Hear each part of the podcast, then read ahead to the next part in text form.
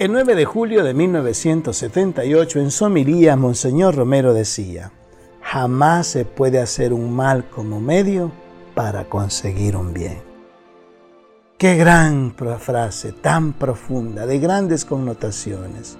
Nosotros no podemos hacer aquellas cosas malas para decir vamos a conseguir un final feliz. No.